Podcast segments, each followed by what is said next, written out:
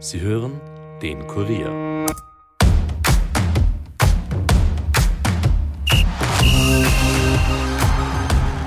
Österreich gegen Italien. Wiener Schmäh gegen La Dolce Vita. Okay, ganz so klischeehaft ist es natürlich nicht. Aber Österreichs Fußball bekommt es in dieser Woche im Europacup gleich zweimal mit Teams aus Italien zu tun.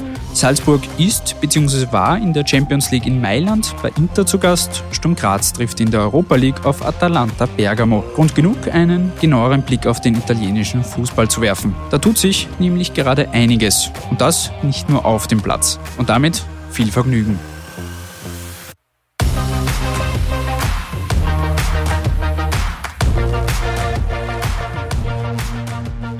Herzlich willkommen allerseits zurück zu einer neuen Episode der Nachspielzeit. Mein Name ist Steffen Berndl. Schön, dass ihr wieder reinhört. Wie ihr schon im Intro gehört habt, soll es heute vor allem um den italienischen Fußball gehen. Und dabei weniger um die beiden Europacup-Gegner von Salzburg und Sturm, sondern mehr um den Fußball in Italien generell. Da sorgt nämlich derzeit, wieder mal muss man fast sagen, ein Skandal für Aufsehen. Wie also steht es um den italienischen Fußball und die Serie A? Das klären wir in den nächsten 15 Minuten mit der freien Sportjournalistin Tiziana Höll. Liebe Tiziana, herzlich willkommen. Danke fürs Dabeisein und schöne Grüße nach Berlin. Ja, danke für die Einladung und liebe Grüße nach Wien. Wir wollen uns heute vor allem über den italienischen Fußball unterhalten, unter anderem weil auch Österreichs beide Europacup-Vertreter Salzburg und Sturm sind diese Woche im Einsatz gegen zwei italienische Teams, gegen Inter Mailand und Atalanta Bergamo. Und in Italien, da tut sich ja derzeit einiges, das nicht unbedingt im positiven Sinne. Vielmehr gibt es große Aufregung wegen eines Wettskandals. Könntest du uns da ein bisschen eine Zusammenfassung geben bzw. aufklären, worum geht es da bei dem Ganzen und wie ist das Ganze ans Licht gekommen? Ja, gerne. Also ursprünglich hatte eigentlich die Turiner Staatsanwaltschaft allgemein zu illegalen Glücksspielplattformen ermittelt. Es ging eigentlich darum, dass man ähm, kriminelle Organisationen, die dahinter stecken, aufdecken will. Und dabei sind wir aber auf Daten von aktiven italienischen Fußballprofis gestoßen, unter anderem eben auch Nicolo Fagioli, und ja, da wurde dann ersichtlich, dass er beispielsweise auf Fußballspiele gewettet hat. Insgesamt sind drei italienische Profis, die gerade ins, ähm, in den Fokus äh, der Ermittlungen geraten sind.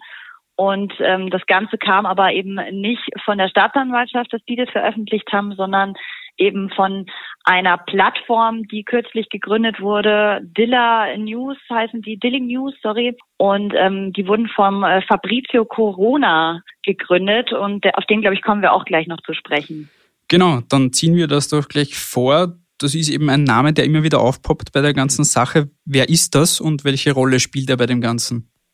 Ja, es ist eine ganz seltsame Person, die in Italien aber schon seit Jahrzehnten sehr, sehr bekannt ist. Ursprünglich ist er eigentlich Paparazzi und hat sich damit äh, einen Namen gemacht, dass er ja bekannte Stars in Italien in nicht so schönen Situationen fotografiert hat und sie damit dann erpresst hat mit diesen Fotos. Ähm, er ist auch viele Jahre jetzt selbst im Gefängnis gesessen, war auch unter Hausarrest, unter anderem wegen Betrug, Erpressung und Verleumdung und ist auch erst seit einigen Wochen jetzt überhaupt auf freien Fuß wieder hat die Zeit jetzt aber gut genutzt und hat eben diese, diese Webseite Dilling News gegründet. Er selbst sagt, sie sind eben eine Bande von Gesetzlosen, die Informationen eben verbreiten. Und er war es eben, der eben die Namen auch dieser drei aktiven Spieler, ich kann sie ja mal nennen, Nicolo Fagioli von Juventus Turin, Sandro Tonali von Newcastle und Nicolo Zaniolo von Aston Villa, alles drei eben italienische Nationalspieler auch. Er hat die eben veröffentlicht. Das wirkt also alles ein bisschen shady. Wie, wie sehr muss man das Ganze auch ein bisschen mit Vorsicht genießen? Ja, es ist äh, schwierig zu sagen, weil er an sich ist äh, schon eine shady Person und ähm, eben auch nicht ähm, ganz umstritten. Trotzdem stimmen aber bisher alle Informationen, die er rausgegeben hat, ähm, werden von der Staatsanwaltschaft auch so bestätigt. Die einzige Ausnahme ist ähm, der polnische Nationalspieler Nikola Zalewski, der ja bei der AS Rom spielt. Den hat er auch genannt, der wurde bislang noch nicht bestätigt, soweit ich weiß. Aber sonst sind seine Informationen eigentlich schon valide und dementsprechend hat er sich noch nichts in der Hinsicht zu Schulden kommen lassen. Jetzt sind drei Spieler schon mal fix genannt. Du hast jetzt einen vierten auch schon gebracht, der da ebenfalls genannt wurde auf dieser Seite. Kommt da noch mehr oder wird das gewesen sein? Nee, es hat so den Anschein, als ob es noch mehr gäbe. Er selbst sagt, also Corona selbst spricht auch von mehr Namen. Er möchte jetzt in den nächsten Wochen nach und nach häppchenweise diese Namen veröffentlichen. Die Seite war jetzt auch schon mehrfach down, weil so viele Leute darauf zugegriffen haben.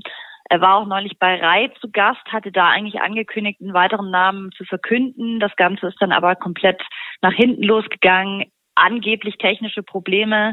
Also man kann schon erwarten, dass da noch mehr Leute involviert sind. In Italien ist ja Wetten grundsätzlich nicht verboten. Es gibt aber natürlich gewisse Vorgaben, was dürfen Sportlerinnen und Sportler dann genau und was dürfen sie nicht? Ja, genau. Also Fußballprofis ähm, dürfen insgesamt eben auf keine Fußballspiele wetten, egal ob sie selbst Teil des Teams sind oder halt eben auch nicht. Ähm, da gibt es eben diesen Artikel 24 des Italian Code of Sports. Und da geht es aber um Spiele der FIFA, der UEFA und der FIGC. Und ja, was eben bei diesem Fall aber jetzt auch noch hinzukommt, ist, dass sie eben ja auf eigene Spiele teilweise oder auch auf Fußball insgesamt gewettet haben, aber sie haben eben auch illegale Online-Plattformen genutzt und das ist eben verboten. Nicolo Facciolo, der Name, der als erster publik wurde und der sich auch schon geständig gezeigt hat, da hat es auch geheißen, dass er spielsüchtig ist, der ist 22. Auch die anderen beiden Spieler sind erst Anfang 20. Was würdest du sagen, inwiefern haben die in diesem Business im Fußball noch eine Zukunft oder werden die ihre Strafe absitzen und dann wieder ihr Comeback geben? Nee, ich sehe da auf jeden Fall eine Zukunft. Also Fajoli, den du gerade angesprochen hast, der hat ja auch schon einen Deal.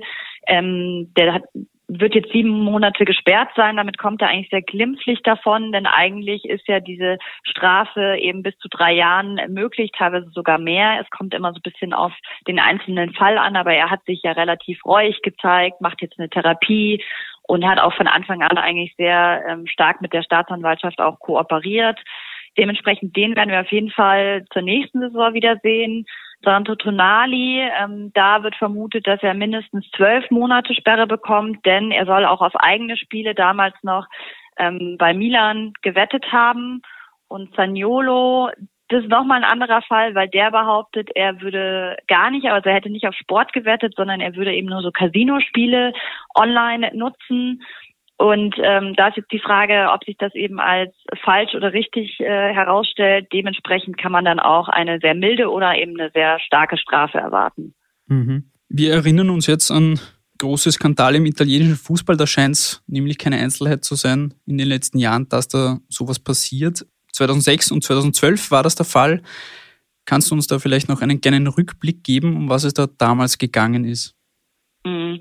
Also 2006, ich glaube, den haben ganz viele Leute noch im Kopf. Das war dieser Calciopoli-Fall, genau, ähm, von Funktionären, die eben Schiedsrichter-Ansetzungen beeinflusst haben. Also da ging es nicht um Spieler, sondern da ging es um Funktionäre.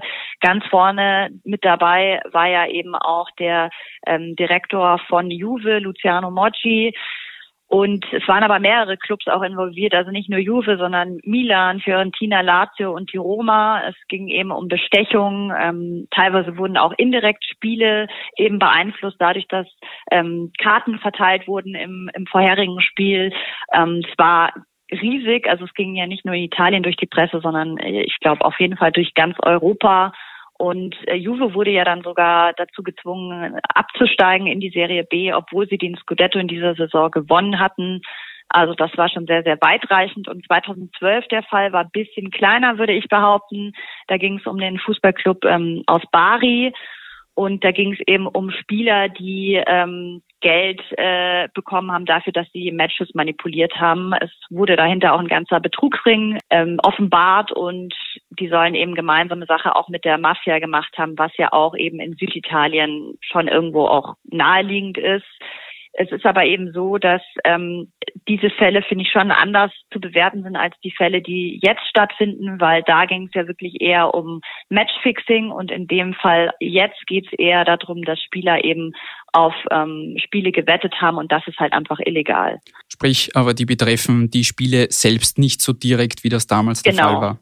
Genau. Jetzt hat man von außen den Eindruck, dass da der italienische Fußball besonders vulnerabel ist, wenn es um solche Sachen geht. Würdest du das auch so sehen oder täuscht da der Eindruck ein bisschen? Ist das einfach eine gewisse Häufung vielleicht auch in den letzten 20 Jahren? Ah, ich finde es schwierig. Ich meine, wir hatten in Deutschland ja auch den äh, Manipulationsskandal 2005 um Robert Häuser ihr in Österreich hattet ja auch zwischen 2004 und 2013 den ein oder anderen Fall. Also ähm, auch wir sind ja nicht ganz frei davon.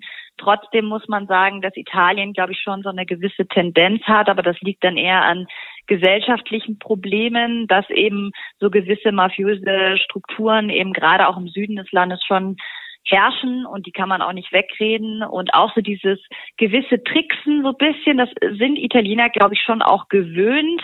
Äh, man denkt da auch an Luciano Moggi, den ich gerade erwähnt habe, der wird beispielsweise immer noch sehr gern zu TV-Shows in Italien eingeladen wird er immer noch als Direttore begrüßt und so. Also das, er hat immer noch sehr, sehr viel Respekt da, obwohl er eben ähm, sich da ähm, ja diesen Skandal geleistet hat.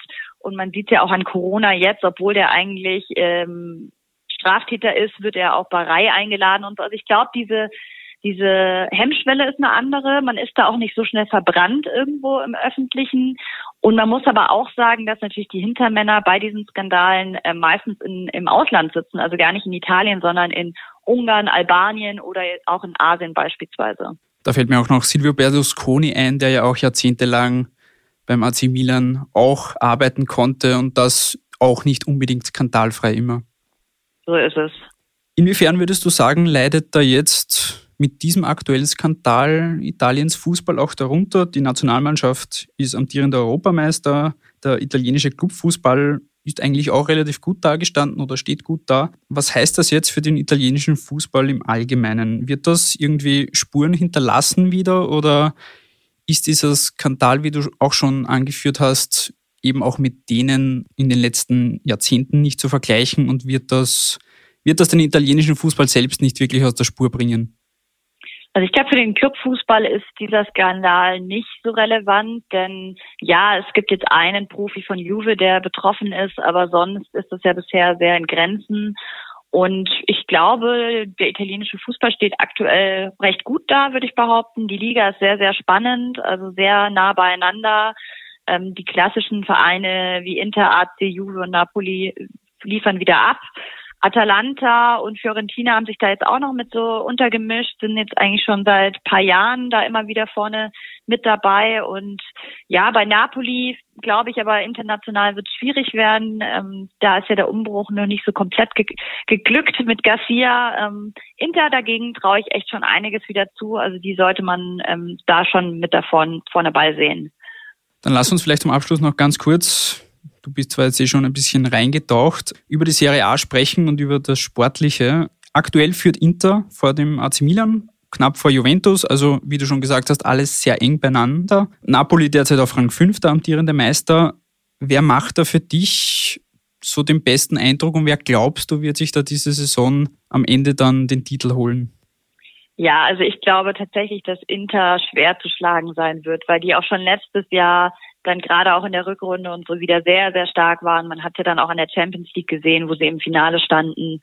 Und ich glaube, dass sie jetzt in dieser Saison schwer zu schlagen sind, weil sie einfach so abgezockt sind, weil da wirklich Topstars mit vorne mit dabei sind. Und bei den anderen sehe ich halt immer wieder so das ein oder andere, wo ich glaube, dass sie patzen und das kannst du dir halt aktuell einfach schwer leisten in der Serie A, weil wie ich gesagt habe, es ist so, so eng. Aber ja, also ich würde sagen, Inter hat die besten Chancen. Alles klar, wir sind am Ende angekommen. Liebe Tiziana, nochmal vielen herzlichen Dank für deine Zeit und Expertise. Wenn unsere Hörerinnen und Hörer dir und deiner Arbeit folgen wollen, wo können sie das am besten tun? Ja, vielen Dank für die Einladung. Also äh, man findet mich auf jeden Fall auf Twitter beziehungsweise X heißt der jetzt ähm, unter @thöll. So heiße ich auch bei Instagram und sonst ähm, bei YouTube findet man mich beispielsweise auch unter meinem Namen Tiziana Höll einfach.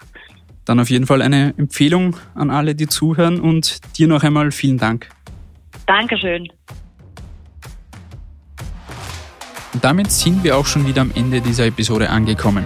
Vielen Dank noch einmal an Tiziana für die Zeit sowie an die Kollegin Caroline Krause-Sandner für die tatkräftige Unterstützung für diese Folge und sowieso immer und überall. Und ein Danke natürlich auch an Dominik Kanzian, der für die Post-Production verantwortlich ist. Wenn euch diese Folge und der Podcast gefallen, lasst es uns unbedingt wissen. Also wirklich, gebt uns Feedback und Kritik. Nur so können wir und der Podcast besser werden. Ansonsten hören wir uns dann beim nächsten Mal wieder. Bis dahin, ciao.